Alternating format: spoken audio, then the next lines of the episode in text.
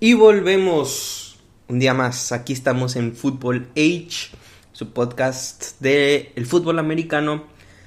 Y hoy vamos a hablar de el tema que está sucediendo justo ahora o ayer, que se puso de moda, que es Lamar Jackson. ¿Qué pasa con Lamar Jackson? ¿Qué, ¿Por qué no ha firmado su contrato? ¿Qué es lo que quiere?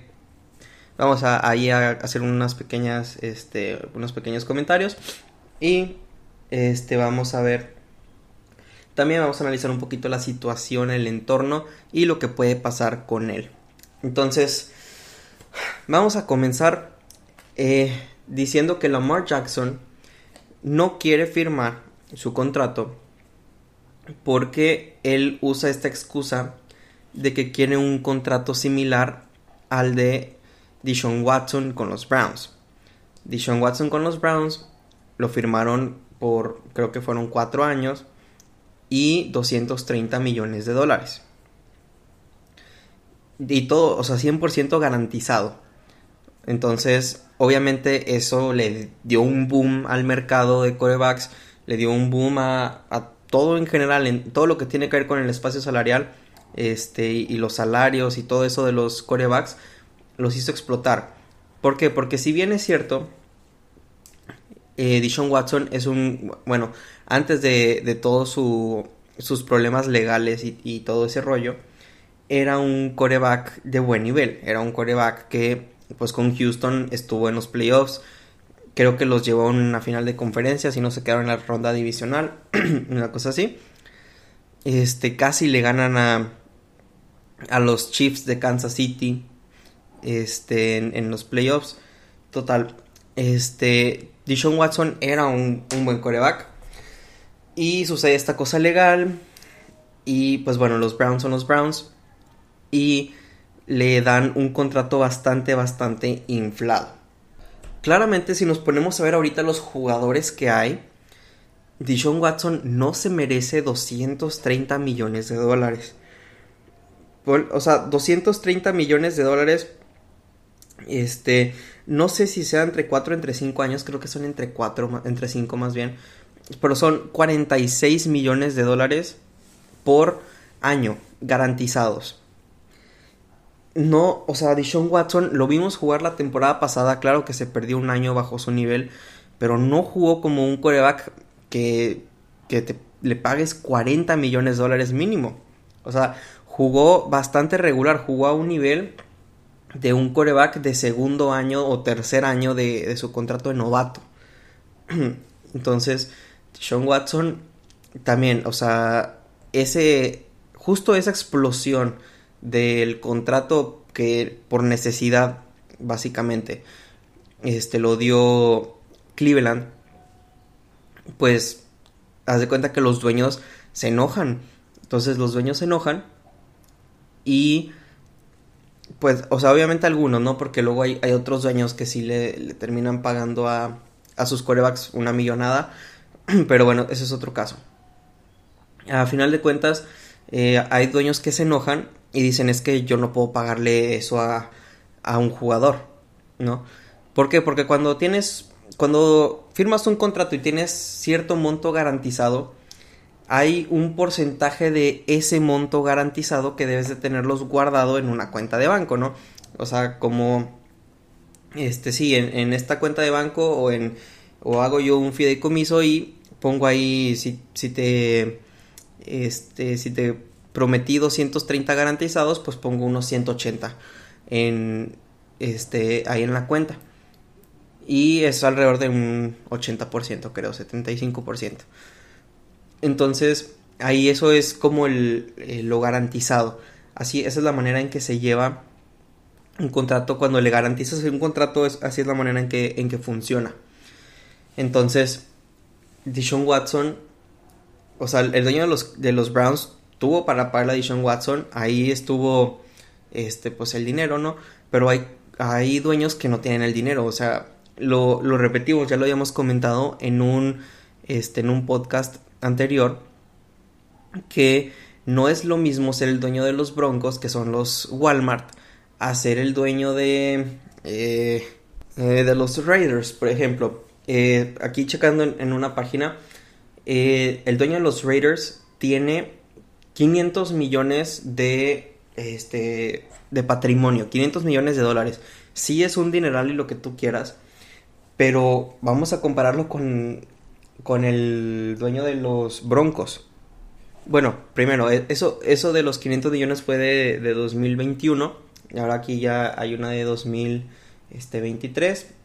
Que el, el dueño, pues menos rico, es Mike Brown. Es el de los Bengals. Tiene 925 millones de dólares de patrimonio. Sigue siendo una barbaridad de, de dinero. Y el más rico, pues obviamente está la, la familia este, de los, de los Walmart, ¿no? Y tienen, o sea, vamos a comparar esos 925 millones con 59.8 billones de dólares. O sea, una inmensísima barbaridad más. Entonces, obviamente los Broncos tienen dinero para pagarle al coreback que quieran, con el contrato que quieran, básicamente. Entonces, si hay por eso también existe la regla del fair play, este, sí, del, del cap space, pues. Entonces, ahora sí, regresando al tema de Lamar, este, pues los, los Ravens son una franquicia, pues que sí es seria, o sea, es, de las franquicias más serias de la, de la liga.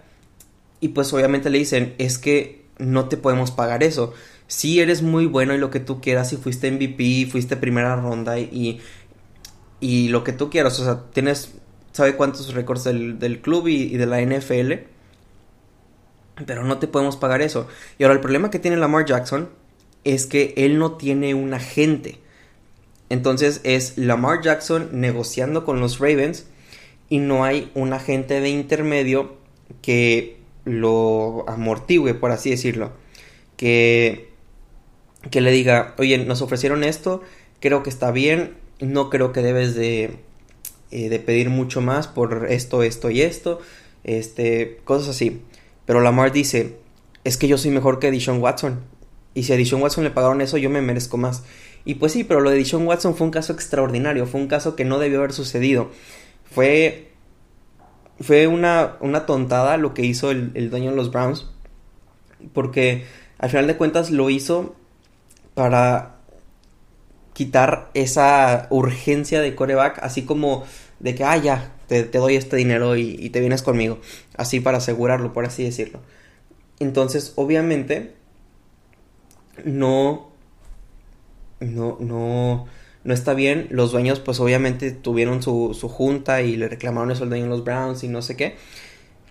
Pero, eh, pues sí, Lamar Jackson, no, no sabemos qué es lo que pueda pasar con él yo creo que lo que puede pasar con él es que lo usen como una ficha de intercambio, por así decirlo. Ya, este, en Twitter puso como una carta de despedida para los fans, por así, o sea, fue, fue algo así, una carta de despedida. Y, y, pues creo que va, a buscar salir de, de Baltimore eh, vía trade. Ahora, yo creo que sería bastante este, interesante ver un trade que involucre a Lamar Jackson y a los Colts. ¿Por qué? Los Colts tienen el cuarto pick global de el, el, draft. Tienen el cuarto pick global, están pronosticados a tomar un coreback, el que sea que esté. O sea, muy probablemente va a ser entre Anthony Richardson y Will Levis. Cualquiera de esos dos. ¿Qué es lo que pasa?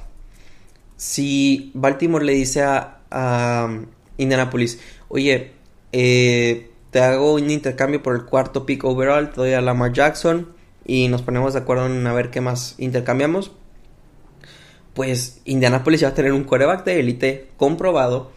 Su coordinador ofensivo está, bueno, su, head coach, Shane Steichen, está ya eh, acostumbrado a, a, tener este tipo de quarterbacks. Ya lo hizo con Jalen Hurts.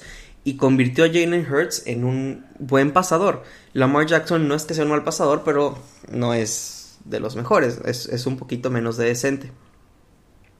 Entonces, la mente ofensiva de Shane Steichen, con Lamar Jackson, con Jonathan Taylor, con el Michael Pittman, que es un receptor, con Alec Pierce, que es el otro receptor. Entonces va a tener muy buen juego, tanto terrestre, que terrestre va a ser de élite, con simplemente Lamar y Jonathan Taylor. Jonathan Taylor fue el, mejor corredor de la temporada antepasada, o sea, esta pasada fue Josh Jacobs, la antepasada fue JT, eh, y Lamar Jackson que en 2019 pues ganó su MVP. Entonces, eh, sería muy interesante ver lo que puede hacer Shane Steichen con Lamar Jackson. Y pues eso es todo lo que vamos a tocar del tema de Lamar Jackson. Ahora vamos a nada más a sobrepasar qué pasa con los Jets de Nueva York y Aaron Rodgers.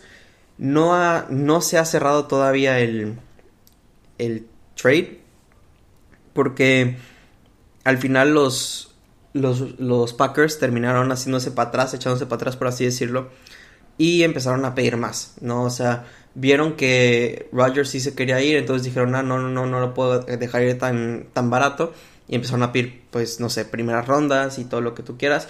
Lo malo es que Rodgers ya es un coreback de 39 años, no sabe si te va a jugar al mismo nivel que hace dos años que fue MVP eh, es, una situación bastante complicada.